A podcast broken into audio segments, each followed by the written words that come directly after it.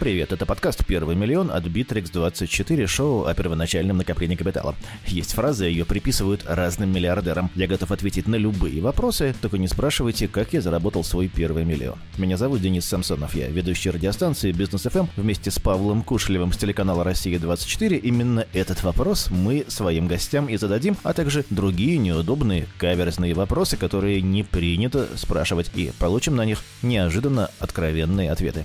Наш сегодняшний гость Михаил Гончаров, сооснователь и управляющий партнер одной из крупнейших в России сетей ресторанов «Теремок». С Михаилом поговорим о том, как пробить стеклянные потолки, когда нужно брать деньги в долг, а когда стоит привлечь партнера и каким должен быть этот партнер и, возможно, самое интересное, как потратить миллион долларов на домашнюю библиотеку. Слушаем.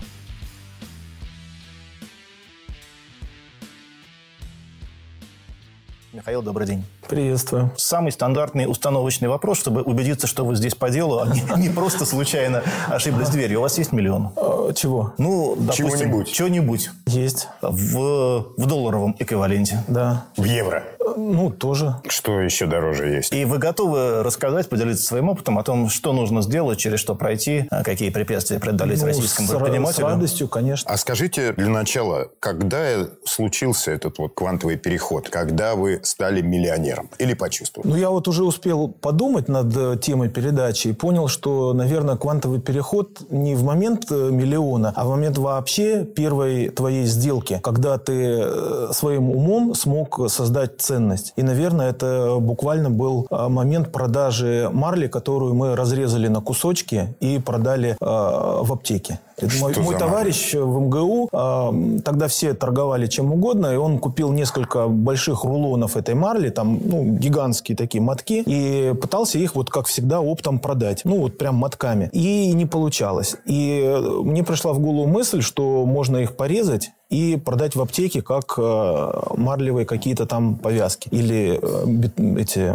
платочки. Я позвонил в несколько аптек и получил согласие. Они сказали, нам нужен такой размер. Мы взяли студентов, посадили, они все это нарезали. И вот в этот момент, э, я даже не помню, сколько я заработал, но это именно вот, когда ты из ничего просто родил деньги. Вот этот момент, он всегда, вот я думаю, а, способствует тому, чтобы человек понял, это мое, и я готов вот в этом направлении двигаться. А миллион, он обязательно придет, просто чуть позже. наверное. Говорят, что похожим образом люди становятся наркоманами. Они один раз принимают вещество, это вещество встраивается в их цепочку получения Да, удовольствия, да, да. и уже забыть это невозможно.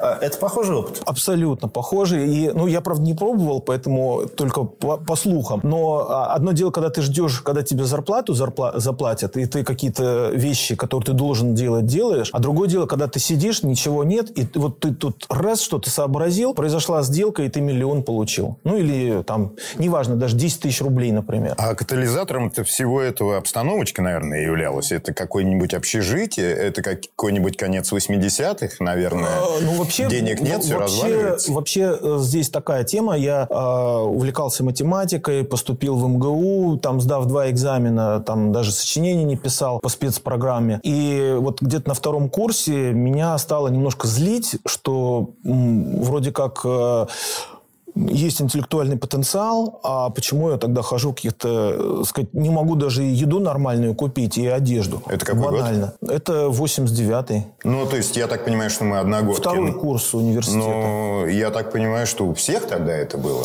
Но меня это стало задевать, и я понял, что надо, надо попробовать что-то сделать. А, ну и параллельно как раз э, в целом вообще в то, в то, в то время тема предпринимательства в СССР еще тогда, она активно пропагандировалась. То есть говорили так, что вот советская э, торговля, она неэффективная, она не понимает, что нужно, а вот на Западе вот там вот есть собственник, собственник магазина или э, владелец бизнеса, он всегда что-то создаст, придумает, и всем будет жить лучше. Вот. Плюс там я читал эти э, Теодора Драйзера, все эти финансистов и прочих. Ну и все это вместе способствовало тому, чтобы я а, попытался заработать денег. А дальше были такие точечные попытки, в принципе, посмотреть окружающую действительность. Э, Там один день я перебирал мандарины, а, значит, там какие-то подгнившие на компот, э, первый сорт магазины, второй сорт еще куда-то. Вот. Но очень холодно было, и мне не понравилось. Потом я неделю на хладокомбинате работал,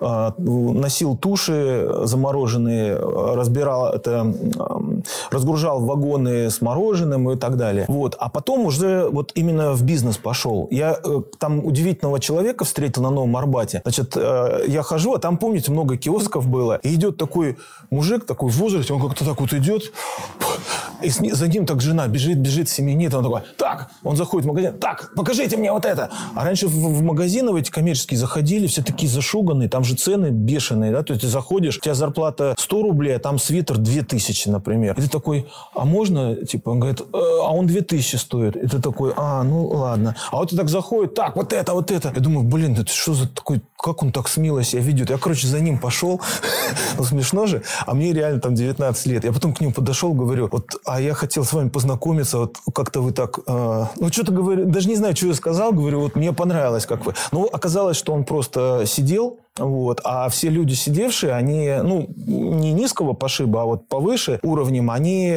ну, такие раскрепощенные, свободные, то есть у него нет границ.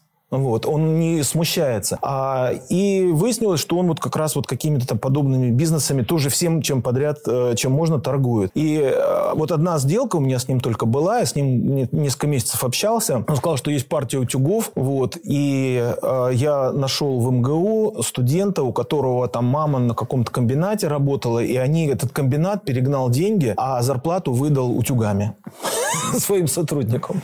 Вот. Ну и мне тоже там какие-то несколько тысяч рублей рублей перепало. А вот что для меня странно. А, из ВМК вышло большое количество IT-бизнесов. Ну, и там, в общем, все располагало в тот момент. Там уже были Macintosh, там уже были Unix-машины, там были мейнфреймы, там было, ну, реально много возможностей для того, чтобы развивать то, что потом станет IT-бизнесом и, может быть, даже глядя назад, могло бы быть более прибыльным проектом, чем вот это погружение в торговую среду. Угу. Почему именно ну, в такой низовой, что ли, бизнес вас потянуло? Угу. Ну, тогда, мне кажется, мало кто на этом зарабатывал. Все-таки были э, торговые сделки, то есть возили компьютеры. А ждать э, там 10 лет, когда что-то можно будет уже заработать и на IT-бизнесе, ну, грубо говоря, если ждать вот этих нынешних возможностей зарабатывать на э, приложениях для смартфонов, надо было вообще тогда 20 лет ждать. Это с одной стороны. С другой стороны, я все-таки больше математик, э, чем программист. А если посмотреть на вашу биографию, ну, ту, которая доступна в ваших интервью, в статьях о вас, складывается впечатление, что все то, что было с предпринимателем Гончаровым до 98 года, оно вообще, в принципе, не считается. Оно, кроме жизненного опыта и каких-то номинированных в долларах долгов, не оставило ничего. А, ну, в денежном выражении не считается или в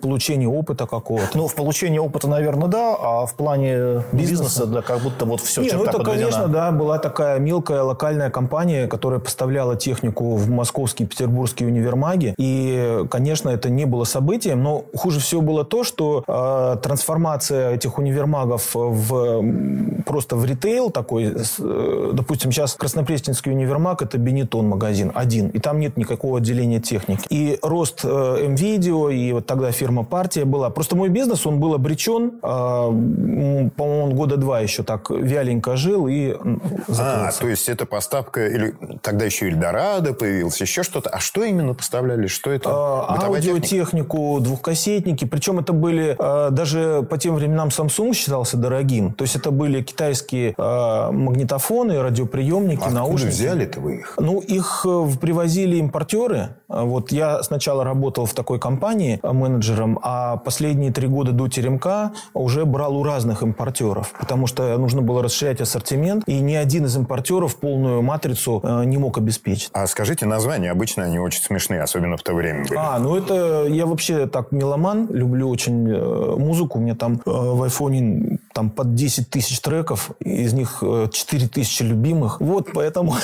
да, тогда мне понравилась группа такая «Эластика». Это женский такой рок гитарный, прикольный. И, в общем, группа, фирма была тоже «Эластика». Мы добрались до 98 -го года, и, в общем, сейчас можем начать уже с полным основанием да. говорить про «Теремок», про его истоки. Я посмотрел ваш стендап на Э, мероприятие, где вы рассказывали о том, как писали свой первый бизнес-план. Я что-то сомневаюсь, что он был на самом деле совсем первым в этот момент. Ну, тем не менее. Но как стан... первым?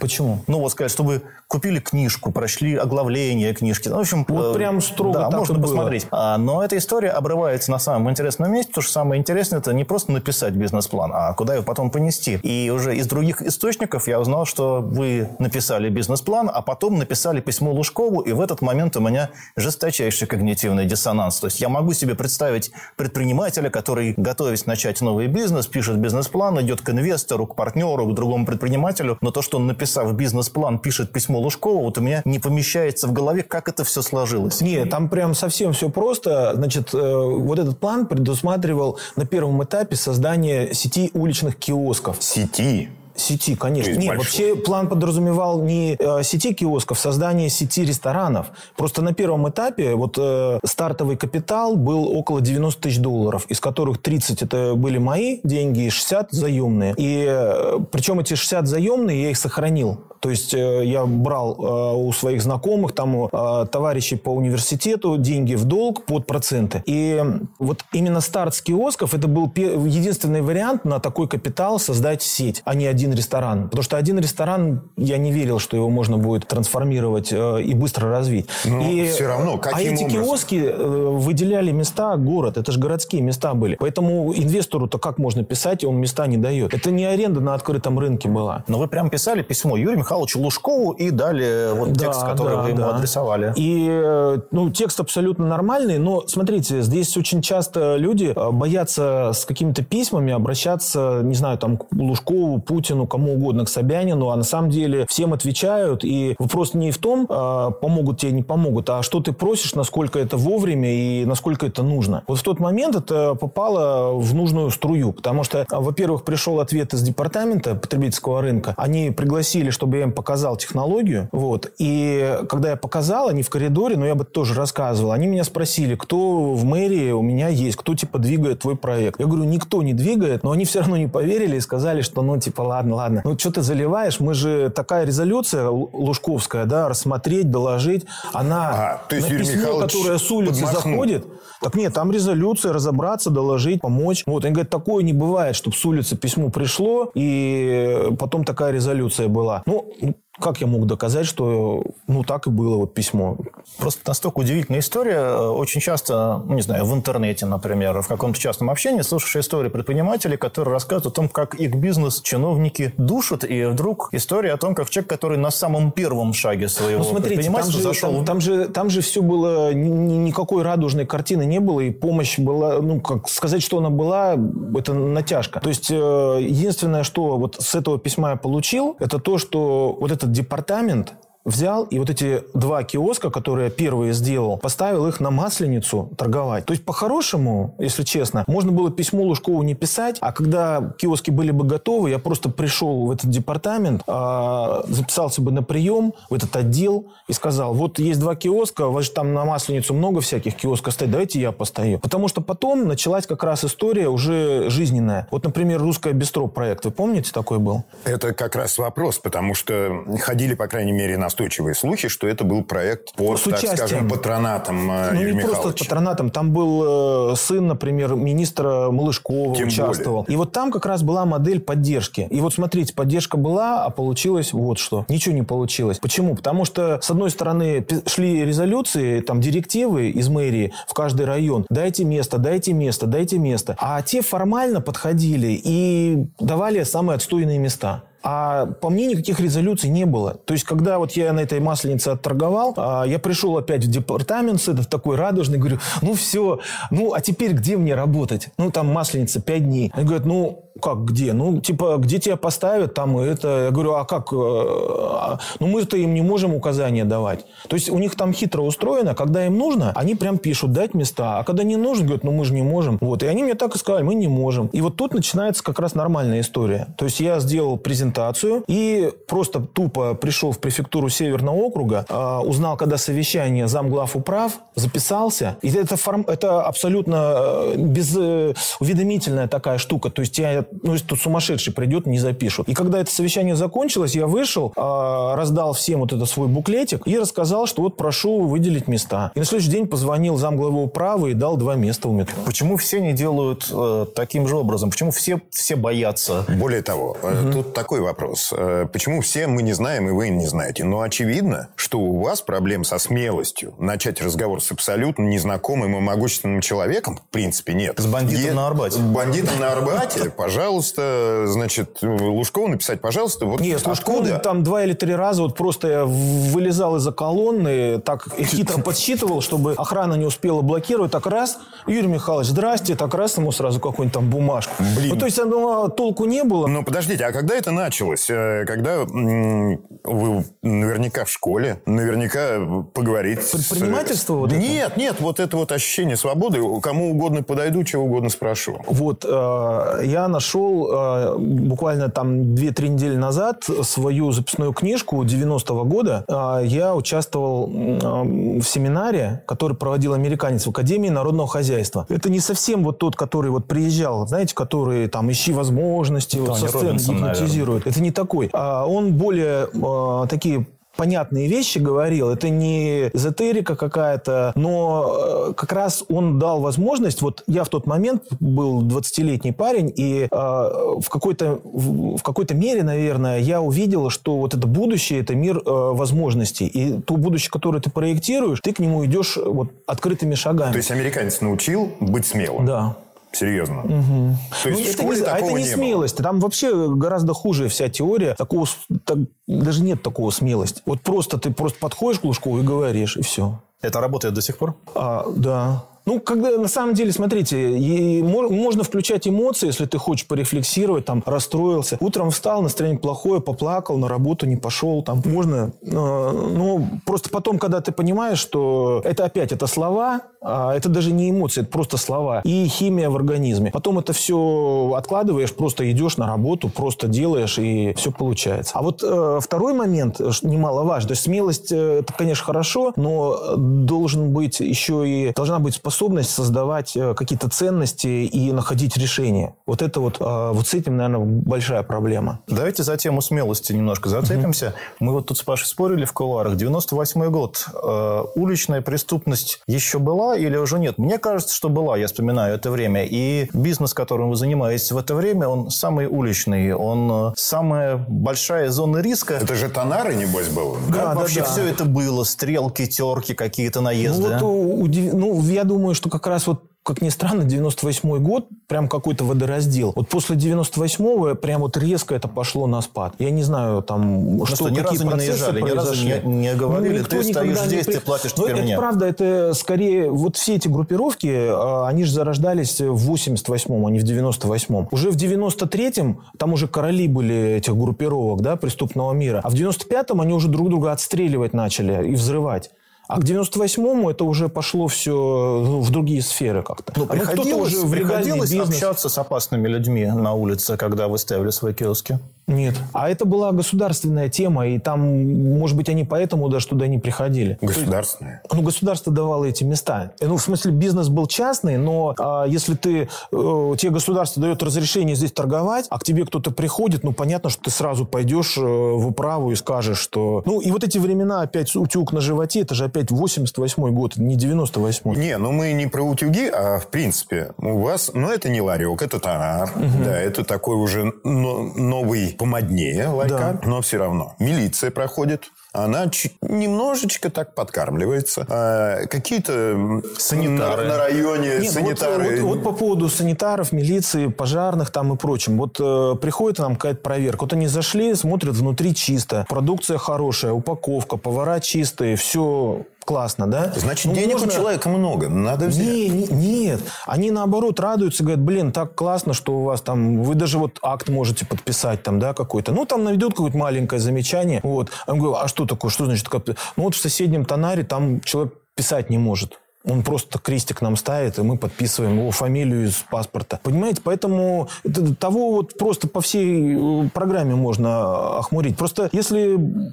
Бывают, естественно, критические ситуации, бывают коса на камень найдет. Бывает еще, знаете, например, вот есть люди, которые приезжают в Париж и говорят, ну это просто отвратительный город, обслуживание отвратительное. Но он придет, сидит, морда кирпичом, такой, э, а потом ему должны все улыбаться. А чего ему должны все улыбаться? Просто к тебе приходит проверка, есть же люди, которые уже сразу, вот любой э, проверяющий, они вот в штыки, типа там, не даете работать, дармоеды, блин, вы на мои налоги живете. Ну, и что потом? Потом ждать, что он так вот, ой, извините, пожалуйста, я пошел. Конечно, он там напишет все, что угодно. Просто вот именно человеческое общение, не про то, что нужно подкупить блинами или взятку подсунуть. Это вообще опасно даже. Потому что никто этих взяток вот так вот не берет. Это же опасно. Сколько вон, ну реально, если можно говорить, сажают, не сажают, просто статистику судей э, процессов открываешь, и видно, что там за вот эти вот микро даже взятки, там сотни людей сидят. Простых инспекторов. Михаил, а сколько взяток все равно пришлось за, за жизнь дать?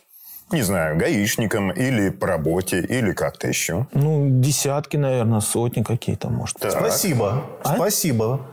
Так. Разговор приобретает Слушайте, ну это на самом деле везде есть, и это нормально. Я вот, например, узнал, что в Америке там а, с одной стороны есть эти добровольческие пожарные, да, бригады, а с другой стороны, если ты в добровольческой бригаде, тебе такой номер дают, и ты уже паркуешься где хочешь. А в том, как бы, и вопрос, а человек вот там в эту добровольческую бригаду для чего пошел? Чтобы там добровольно помогать или все-таки, чтобы парковаться, где ему удобно? Ну, то есть там значки такие более тонкие. Просто западная цивилизация, она это делает более аккуратно. Или, например, например, смотрите, вот ты идешь согласовывать какой-то проект в госучреждение, и тебе говорят там через месяц, через три месяца. А в Америке по-другому. То есть ты тоже приходишь сам, если в госучреждение, тебе говорят 6 месяцев согласования, а у тебя каждый месяц аренда там за ресторан. А потом э, есть такой человек, экспедитор, а у него фирма. Ты ему даешь 5 тысяч долларов, и он раз тебе через несколько дней приносит. Это типа лобби такое. Ну, типа, ну как это назвать? Это просто, ну реально взятка.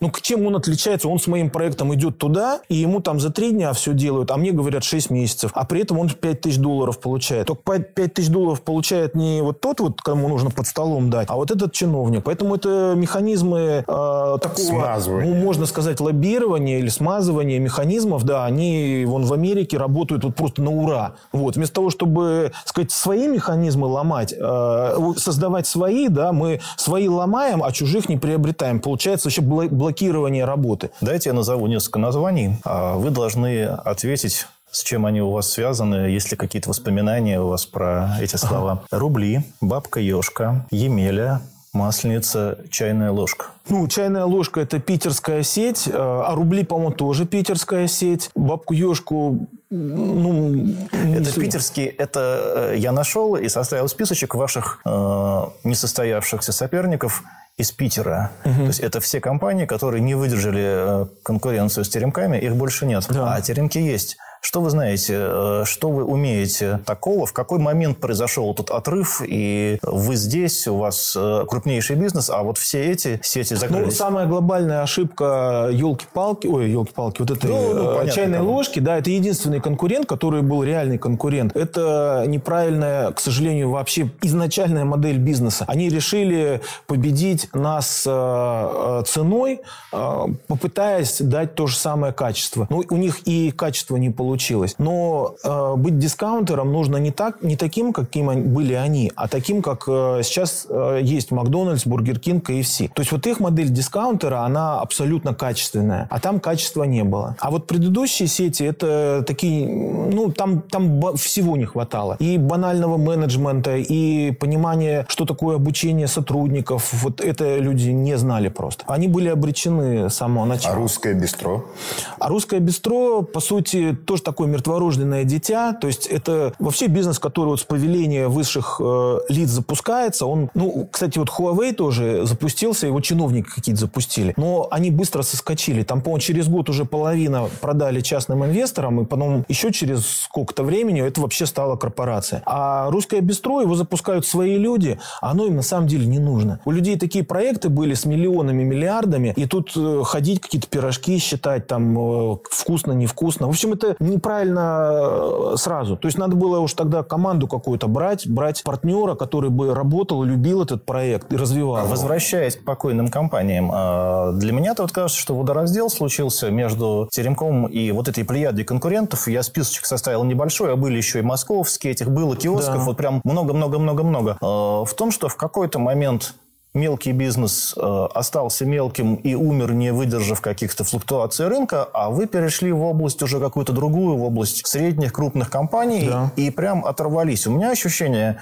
возникает, когда я смотрю на вашу историю, что это 2003 год когда вы стали выходить в фудкорты и стали отказываться от э, уличных киосков. Это верное ощущение? Верное. Ну, это как раз и есть э, та трансформация бизнеса, которая и а, обеспечит его развитие. Ну, давайте вот Apple возьмем. Компьютеры, компьютеры, компьютеры. Кто-то вообще заставлял их телефон делать? Нет. А не было бы сейчас телефона, ну, кто его знает, уже было бы у них 2% э, рынка компьютерного и, и, и может, вообще бы обанкротились. Но это всеобщая мечта. Они даже без Джобса пытались сделать что-то подобное. Ну, это да, к этому да. шла ну, я, я к тому, что всего... вот именно выход на новые рубежи это всегда потребность бизнеса, вернее э, необходимость для бизнеса. То есть нельзя а, оставаться вот на одной и той же позиции. Если у тебя арендный бизнес, то есть ты купил помещение, ты его сегодня сдаешь и через 20 лет сдаешь. А с бизнесом так не бывает, с настоящим, который развивается. Я вот, готовясь к нашему сегодняшнему разговору, посмотрел на данные из парка. И мы видим, что именно в 2003 году угу. в ваших предприятиях появились угу. Новые э, совладельцы, ваши новые партнеры. Э, это совпадение, что вот этот э, рывок бизнеса, о котором мы только что договорились, совпал с тем, что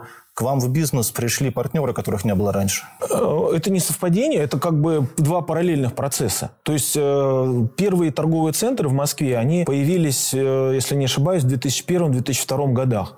Вот. А 2003 это прям уже... А, там же как, если какая-то тема появляется, все начинают в нее инвестировать. И 2003 это должен был запуститься Атриум, а, Капитолий, который нынешний Левобережная, это тогда Рамсторы были. А потом Рамстор Шереметьево, туда вся Москва ездила, на Шереметьевской улице. И в этот момент для того, чтобы а, открыть несколько точек, а, я и нашел партнеров своих. А, вот, кстати, к вопросу, почему другие не смелые, такая еще сеть была уличная Хуанхэ. И вот проходит год, у нас нас уже, по-моему, 8 этих стрит, э, фудкортов. И этот э, владелец Хуанхэ мне пишет, Михаил, а как вы попадаете в эти ТЦ? Я говорю, ну как, я прихожу с презентацией, показываю, рассказываю, там это же такой процесс мощнейший. Он говорит, а, а говорит, так. Я говорю, а ты как? Ну как, я, говорит, по факсу послал всем предложение, что мы готовы зайти, а они мне не отвечают. Здесь э, это, это действительно партнерство, оно помогло выйти э, с точки зрения финансов. И вариант был, конечно, банковского финансирования, но он практически нереальный, когда ты э, должен там, допустим, удвоить или утроить инвестиции. Вот. То есть банки, они очень хорошо тебя в рамках твоих возможностей кредитуют. То есть если у тебя там, не знаю, 15 ресторанов, там 16 тебе всегда дадут деньги. А если у тебя их два,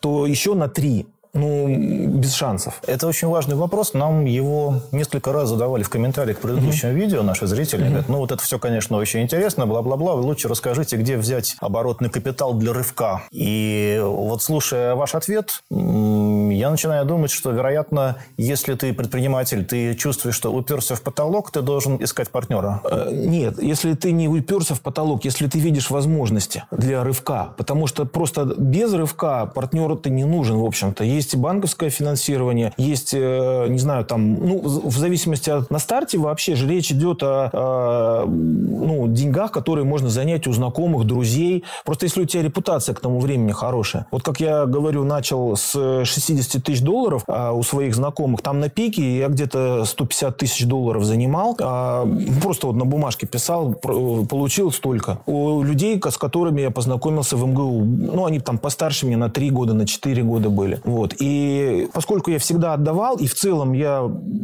себя, как сказать, вот репутация моя как бизнесмена была высокая, мне деньги давали. Вот. А если есть возможность для рывка, конечно, глобального, тогда это отличная возможность. Ваши партнеры, они тихие, э, в смысле управленческом? То есть они влияют активно на вашу ну, тут как раз, вот тут как раз очень важно, очень важно, если ты полностью ведешь весь процесс и понимаешь, тут нужно изначально договариваться, что э, это партнерство должно быть тихим. Потому что вот много проблем как раз возникает наоборот, когда начинают э, бизнес много партнеров, и в какой-то момент э, появляются развилки. А давайте вот это делать, давайте это, это. Еще и как делать. Еще ничего не сделано, и уже начинаются конфликты, э, ну, э, не интересов даже, а, как сказать... Э, характеров, самомнений. Характеров, да. То есть желание что-то вот, э, а давайте как я. И вот это вот конфликт. А здесь уже бизнес работал, поэтому я изначально говорил о том, и мы договаривались о том, что это будет э, полностью мое управление, стратегия и так далее, и так далее. И, в принципе, мы в этом направлении так и работаем вот э, уже 18 лет. Есть какой-то документ на бумаге или это все на уровне устного соглашения? Ну, по-хорошему, э, есть же еще и с точки зрения законов, есть вот, например, управляющий там, или генеральный директор, его полномочия, они не подразумевают какого-либо участия акционеров. Это как раз вот тоже такая модель бизнеса. Я не очень люблю. Бывает, вот встречаешься с кем-то, а, вот сидит там китайский болванчик, да, а, под именем, под названием генеральный директор, а на самом деле вот тут вот сидит вот владелец. И вот владелец генеральному директору, ну это вот такая нелепая структура. То есть, по-хорошему, а, генеральный директор, а, он может быть и совладельцем тоже компании, может не быть, но он все равно, он определяет работу. И вот в этом смысле, ну, конечно, опять вот про западный опыт, западную цивилизацию, а вот этот независимый там состав совета директоров или директора, которые работают вот в рамках как раз этих полномочий, не надо ни о чем договариваться, это так все по закону и есть. Слушайте, ну на Западе, особенно в рамках британского законодательства, вы можете прийти со своими партнерами к юристу и составить составить документ, где может быть написано абсолютно все, вплоть до того, какого цвета носки должны быть у участников совета директоров, и прописать все свои внутренние отношения, структуру управления, договоренности, кто во что вмешивается в России. С этим сложнее, но я знаю, часто люди все-таки составляют такой ну, понятийный вот, документ. Ну, это как бы просто бумажка. Вот. И я не уверен, что в Англии это тоже можно прописать. Это, конечно, это... удивительно, что угу. организация, которая называется Теремок, где немножечко, немножечко так иронично иронично или по-цирковому, я не знаю, обращается сударь и да. сударыня, на самом деле под собой идеологически имеет какие-то, я не знаю, западные, а более того, по-моему, даже японские методологии да, с создания бизнеса. Потому что я смотрел ваше интервью, вы часто поминаете еще и японцев. А вообще что русского там есть э, в теремке на самом деле? Ну, и, вот... или, или я придумал про японцев и про западный стиль ведения бизнеса? Ну, а тут как бы колесо невозможно придумать, к сожалению. И я всегда э, всем требующим от России каких-то невиданных достижений, говорю простые вещи. Э, в Европе первый университет открылся в 1180 году, а в России в 1780. И э, когда наш первый открылся, там уже 600 лет по всей Европе э, сотни университетов были. И как можно это взять и догнать? Поэтому это на самом деле для нас, ну, это из-за этого не надо расстраиваться. А что здесь такого? Ну, да, какая-то есть более древняя нация, а грекам древним тогда что делать? У них была величайшая цивилизация, сейчас там не пойми чего, какие-то изгои в Европе. То есть тут очень рефлексировать не нужно. Здесь нужно просто брать мировой опыт. И нам чем лучше, тем, что мы можем не на передовой мы бьемся, да? Вот мы пробуем какой-то метод, а он не сработал, ты разорился. А ты смотришь на Америку, Европу, Японию, Японию и смотришь, кто там выжил, почему и какими методами, просто берешь и делаешь так же. И а уж если получится, ты можешь выйти и выше. Ну, есть же компании, которые на мировом рынке работают. Можно перечислить три или четыре методики, которые вы, как вам кажется, выбрали и проверили на практике, типа работает? Ну, вот эти принципы Эдвардса Деминга, на которых построена вообще вся экономика Японии. Ну, может быть, один из самых таких мощных принципов, которые вот помогают, это особенно при масштабировании, это обучение обучения до появления навыка. То есть очень часто люди, которые приступают к работе в компаниях малого и среднего бизнеса, они э, недоучены. То есть э, формально происходит обучение, вроде что-то рассказали, но устойчивого навыка не произошло, не, вы, не получилось у человека. Он может 8 раз сделать правильно, девятый неправильно. И чем дальше, он уже там через э, полгода будет вообще в половине случаев ошибаться. И это э, как человеку верно, так и к механизму. То есть качество должно быть в системе. То есть если механизм точный, он не делает ошибок, и тогда не нужно внешний контроль за результатами работы механизма. Так и с человеком. Если ты его обучил, и он навык этот в 100 случаев и 100 раз правильно сделал, все, не надо за ним никакого контроля. Вот такой вот принцип. И мы, когда вот это осознали, гораздо больше стали внимания уделять обучению. Много общаюсь с российскими предпринимателями, всегда производят очень сильное впечатление, очень думающие люди, образованные. Э, одаренные, и всегда поражаюсь, почему Россия до сих пор не доминирует э, в мировом бизнесе в разных областях. Есть какие-то ростки, и в этом смысле, конечно, ваш пример выхода с ресторанами в Нью-Йорк интересен. И, например, есть альтернативный пример Михаила Зельмана с э, ресторанами «Лобстер» и «Бургер». Почему у вас не получилось, почему у него получилось, и почему вообще не так часто получается, как можно было бы рассчитывать?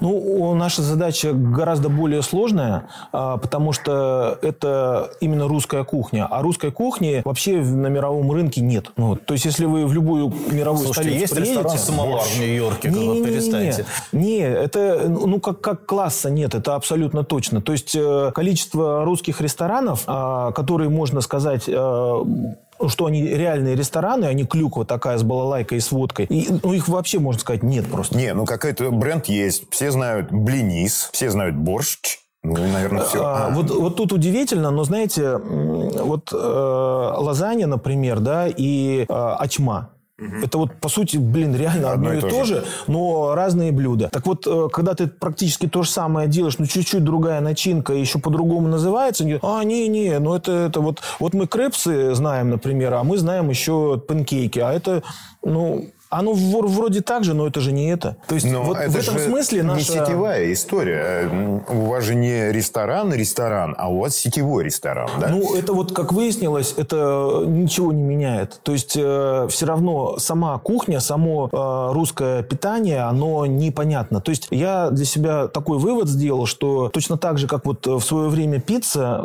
Кстати, вот интересно, я тут такую цифру узнал. Вы знаете, сколько в мире итальянцев? 130 миллионов. А французы... Столько же, сколько русских? Не, а, да, да, а французов 50. Ого. Вот. Но интересно, что итальянцев очень много в Америке. Вот. И э, когда итальянцы приезжали массово в Америку, они же там и запустили пиццу. Вот. Для того, чтобы состоялся какой-то продукт или кухня в какой-то стране, туда массовая такая должна быть миграция. То же самое все суши-бары, которые взорвали там Нью-Йорк, они не потому возникли, что приехал один какой-то сетевой владелец какого-то сетевого э, ресторана, а потому что туда приехали э, инвестиционные вот эти э, банки банкиры из Японии накупили небоскребов, открыли свои заведения, и туда десятки шеф-поваров приехали. То есть вот один вариант – это массовый выход российских предпринимателей с русской кухни. Но, блин, у нас и у себя их не так много, это ну, чтобы о какой-то миграции говорить. Михаил, а скажите мне, пожалуйста, ну я не, неплохо представляю Нью-Йорк, где у, у вас было, по-моему, там два заведения, одно открывали, да? Где они были? Мэдисон Сквер Гарден, прям 100 метров, а Очень второе место. на... Не, оба места хорошие. На Манхэттене? Да, да, да. А что же вы тогда, если вы считаете, что необходима подготовка, и необходима диаспора, чего ж в Бруклине-то не открыли? Не-не, диаспора, она и приходила, она и ела. Но ее сто процентов на нее ориентироваться нельзя. Ну, просто в Бруклине каждый четвертый, каждый третий разговаривает по-русски хуже, лучше, но разговариваем. Ну, там очень аудитория, во-первых, э, такая позднесоветская. То есть там даже вот как ты видишь, как магазины э, выглядят. Э, там, где мы открылись, это в само, самое то было. Мы даже удивились, что достаточно много было русских. Я думал, их вообще не будет. А почему-то в центральном Манхэттене они Может были. быть, надо было сходить с письмом к мэру Нью-Йорка, кто там был в тот момент? Блумберг. Блумберг. К Блумбергу с письмом как-то ну, вот подойти, второе, помогло, второе, да? Вторая модель выхода, как мне кажется, реальная, это выход с более мощными инвестициями. То есть это сразу запуск серьезного пиара, который, как известно, тоже к тебе приходят звезды не потому, что ты их позвал, а потому, что ты им заплатил. Вот. Э, с более мощными инвестициями, сразу с привлечением, не знаю, там, Ким Кардашьян и прочих, да, то есть один раз там вильнуть задом на входе и кстати, все. Кстати, может быть, армянскую кухню надо было действительно открывать, но, правда, в Л.А. А, ну, а есть ли заговор против блинов? Если читать ваши публичные выступления, может сложиться ощущение, что вас выдавливали из Америки, что, в общем, это не получилось не потому, что там э, бургеры с крабами – это американцам понятно, а блины непонятно, а потому что была некая политика выдавливания. Ну, это, это даже немножечко так с двух сторон было. Во-первых, все наши российские банки категорически отказывались туда перечислять деньги. А, ноль кредитов, жесткий такой контроль был за тем, чтобы мы ни копейки туда не переслали. Вот, потому что у нас в России есть кредит, и получается, ты хоть рубль посылаешь туда, то это есть, типа, денег. Да, по сути, не, не вывод, это, по сути, они прокредитовали э, Россию, а Россия уже туда. Это первое. Второе, э, визы начали, от, э, сказать, снимать у тех сотрудников, которые должны были ездить. Ну и третье, это вот э, два раза подряд приходил инспектор. Ну, первый раз он, мы подумали, ну, просто там маньяк, да, показалось. А второй раз уже он прям конкретно говорил, что мы отмываем деньги из России, то есть, ну, маньячный. А, и закрыл, и дал предписание потолок обшить э, досками, чтобы туда крысы из подвала не пролезали. Какие крысы, куда пролезали, непонятно. В общем, мы это обшивали там неделю досками, открылись, а он должен на открытие прийти, приходит и говорит, вот вам еще штраф 5000 долларов, э, потому что вы сняли кресты с окон. Мы говорим, у нас видеокамеры есть, посмотри, ничего мы не снимали. Он говорит, ну это вы в суде будете показывать камеры и выписывать штраф. Я читал версию, что, опровергните ее, ага. что это связано с одним из ваших партнеров, у которого сложились непростые отношения с американской юстицией, и вас выдавливали именно как его бизнес. Это было бы по-другому. Вот, то есть не нужно было... Ну, во-первых, это было э, не настолько критично, то есть можно было... Он же нас открыл все равно, правильно? А если бы хотели выдавить, выдавили бы гораздо э, более серьезными методами. Вы на этом закончили свои зарубежные эксперименты? Или это где-то у вас все-таки еще стоит в планах, в мечте прийти на территорию Нет, Макдональдса? Конечно, ну как, не то, что в мечте, но вот как по этому семинару, это будущее как возможность, это реально возможно. Можно назвать тогда здесь главного конкурента и там? Потому что я и здесь вроде бы общепит знаю, и там, потому что я очень люблю стритфуд, и мне кажется, что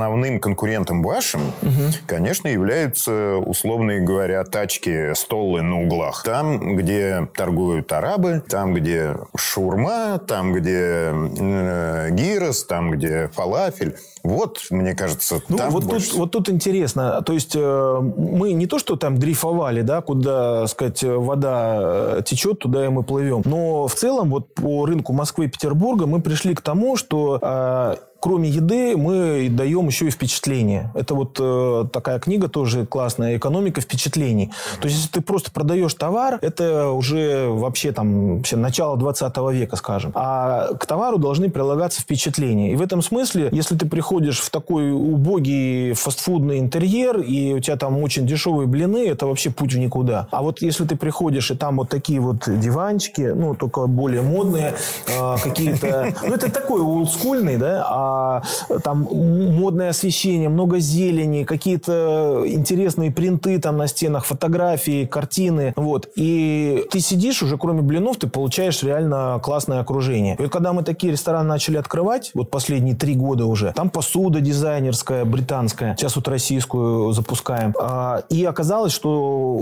совершенно другой клиент пошел. Угу. Ну, не, и старого мы не потеряли, но и новый пришел. Почему? Так, Потому и... что такой ресторан уже с друзьями, с там с подругами прийти можно. Но хочу это другой общепит. И кто же конкурент в России? А, а нет конкурента. Как? А Макдональдс? А Бургер Кинг? А там совершенно другая публика. И, и вот там э, экономики впечатлений пока нет. То есть там вся экономика впечатлений, она от того создается, что ты что-то крутое увидел в телерекламе. Ну вот бюджет э, Макдональдс на рекламу, на телерекламу то ли 2, то ли 3 миллиарда дол- рублей в год в России. Это колоссальные... Ну, таких компаний с таким оборотом даже в России нет. Не то, что с бюджетом на рекламу. Говорят, что 90-е годы, ранние 2000-е были такое счастливое время для российского бизнеса. Ты мог взять идею, любую хорошую идею западных рынков, принести в Россию, и если ты ну, хоть чуточку э, делал бизнес по правилам, у тебя все получалось. Что делать сейчас? Есть ли сейчас такие окна возможностей, когда ну, все идеи уже, кажется, реализованы, э, все бизнес-модели здесь, можно ли пробиться сейчас на рынок э, бизнесмену с новой концепцией, и получалось ли у вас сделать что-то новое уже в новых реальностях? Сто процентов можно выходить с новыми концепциями, но их тяжелее стало импортировать. Потому что если мы говорим, например, даже про те же интерьеры, то вот в 90-е э, в Берлине в том же было много интересных, ну, на тот момент заведений. А вот я сейчас приезжаю, и они вот как в 90-е были, так и остались. И более того, даже какая-то некая катастрофа такая происходит в Токио. Вот я первый раз, когда был, я был потрясен вот Гинзой в центром Токио. И последний раз я был год назад, и реально я понял, что эти все здания, они уже устарели. То есть они были просто фантастические в 90-е. Это мир будущего. А сейчас это не мир будущего, уже более крутые здания в Китае, в Корее, в Сингапуре, везде. То есть э, все, к сожалению, устаревает. И, допустим, европейцы, они как-то уснули. То есть им настолько как-то стало неинтересно обновляться, развиваться. То есть они ушли в какое-то вот, не знаю, времяпрепровождение. И в этом смысле как раз в России бурление происходит. То есть э, ресторан, если он пять лет э, не обновил там интерьеру, то уже считается плохой ресторан. Но вот нас интересуют больше российские реалии. Если что-то новое, что вы создали, может быть, за пределами теремка? И ну, чем я, всегда, я всегда к этому относился так. Когда я вижу, что кто-то начинает создавать что-то новое, я понимаю, что у него э, в старом плохо пошли дела. То есть я вот так к этому отношусь. Тогда невозможно, невозможно вести два бизнеса одновременно. Э, можно инвестировать в какие-то бизнесы. Вы инвестировали куда-нибудь? В микро какие-то, и то это больше э, с областью музыки, опять же, связано. Там альбомы записывает петербургская группа. Назовите уже. А? Назовите. А, Теодор Бастард. Я просто... Началось с того, что я каждый год езжу на Wave Gothic Treffen, такой фестиваль в Лейпциге. Михаил, а у меня тогда вот такой личный вопрос. Потому что ну, первые разы, когда я вас э, видел там в интернете, еще что-то, читал ваши знаменитые, значит, э, переписку э, знаменитую в соцсетях и на форуме Теремка с клиентами, мне казалось, вы производили впечатление такого человека, ну, немного наивного и будто бы, будто бы даже приезжего такого, еще не, не обтесавшегося в Москве, который очень прям болеет за свое дело. Его прямо возмущает, что люди не понимают, сколько он вложил, еще что-то. И я смотрю, что вы до сих пор там десятками лет поддерживаете вот одну из этих масок. А кроме того, у нас э, Гончаров что? Он год у нас, он музыкой увлекается, он э, э, видит разрушение Гинзы и там э, ритейл, апокалипсис. Вообще другой человек, и э, Судя по, я не знаю, по кругозору, по размеру лексикона, это вообще не тот э, человек, который из теремка там сударыню придумал, да? Вы вообще актерским мастерством когда-нибудь занимались, может быть, в театре там, школьном каком-то, или вы полагаетесь ли вы на это, или это какие-то естественные маски, которые... Ну, это как бы естественные и... Как вы называете вот того Гончарова, который теремок? Это кто у вас?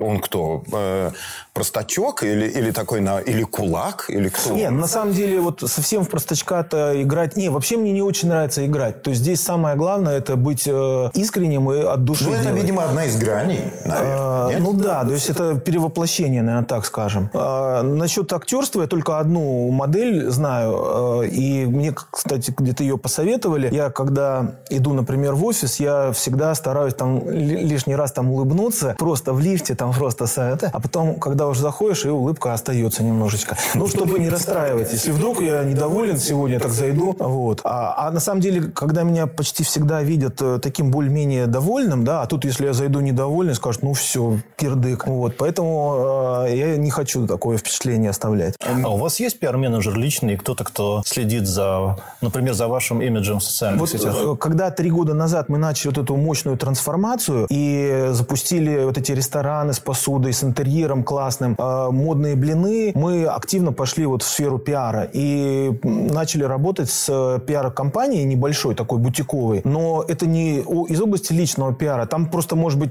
пару советов, но и то мы э, спорим, потому что она против того, что я там матерюсь иногда в Твиттере. Как раз хотел спросить, э, не плачет ли ночами ваш пиар-консультант после того, как ну, бывает, что вы плачет. сцепитесь с журналистом «Эхо Москвы», например, по поводу работы э, ресторана на Арбате в период ограничения, и потом это все уже из интернета не удалить? Так, ну и не удалить, и не удалить. Я к этому вообще спокойно отношусь. И... То есть вы бы сейчас повторили все эти слова, если бы, этот, если бы он снова вот выступил с этой претензией? Я, я даже про это вообще не думаю. То есть опять вот э, смотрите, тот семинар вспоминаем, а это просто этого нет в природе вообще в жизни этого нет для меня. То есть это пустой звук, пустое место. То есть я это не рефлексирую, никак не называю, не страдаю. Самое главное, у меня нет для этого словесного описания вообще. То есть, э, ну, буквально я что-то написал, я даже не помню что, он что-то ответил, кто-то что-то подумал, и, и это неощутимо, это нематериально. Михаил, мы всем своим гостям задаем вопросы про материальную сторону успеха. Всем тоже страшно интересно.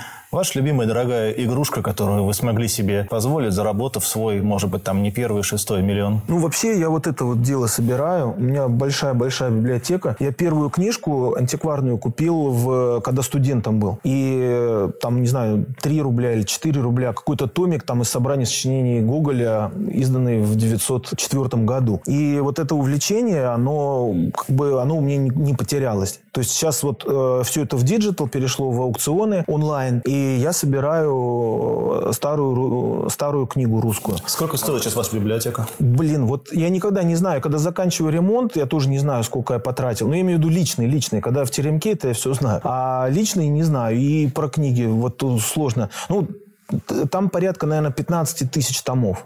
Ну, похоже, больше миллиона. Ну, если, не знаю, 15 тысяч на 100, это сколько будет? 150? Ну да, получается. Когда... А книги, на самом деле, это кажется, э, что они дорогие. То есть большая часть книг э, антикварных, она стоит э, вполне внятных денег. А вы их читаете, вам все равно, как, чему они относятся? Главное, не, как они выглядят, запах. Ну, там. Два, две, две категории, э, которые выглядят классно и при этом имеют определенную ценность, ну, там, Достоевский, Пушкин. А второе, это какие-то редчайшие, там, проститутки Лондона или извращенцы Токио, там, такие там вообще. И самое главное, там немыслимое число книг вот с какими-то странными тематиками. Или, например, человек поехал, вот тоже уникальная брошюра, русский чиновник поехал в Финляндию, ездил по этим всем хуторам, изучал, как они делают масло и сыр. Книга 890 года. И знаете, что там потрясло? Я, я пролистываю, да?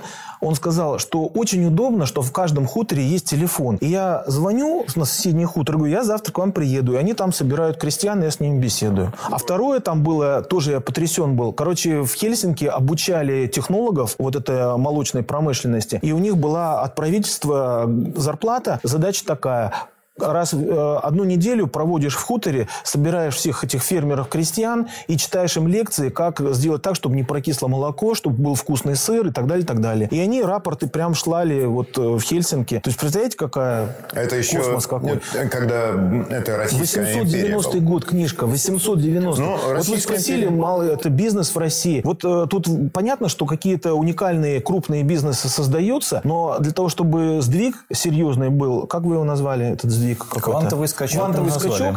Нужно не вот, э, чтобы Миша и Петя там сделал большой бизнес, а чтобы пошли вот такие ходаки в народ и в городах с населением там 10-20 тысяч читали лекции. Ну вот сейчас по трассе едешь и видишь, какая-нибудь старушка стоит там, да, у нее какой-то ящик э, фанерный, да, и на нем там ну, это же срамота, правильно? Ну, не знаю, сделайте для этих уличных торговцев по всем трассам там какие-то типовые вещи, прочитайте. Но это не, не старушка, там и молодой, молодой парень может стоять. Просто надо приехать, собрать, обучить, что если ты, это у тебя будет не вот этот ящик, а красивый стол, или как в Германии едешь, а там пластиковая клубника такая, и в ней такая дырка открывается, а там какая-нибудь фрау такая раз, и у нее клубника вот такая. Ну, тут, блин, там эту клубнику за километр видишь и сразу останавливаешься. И вот этот ящик наш. Ну, кто виноват? виноват, э, что так. Вот это будет скачок тогда.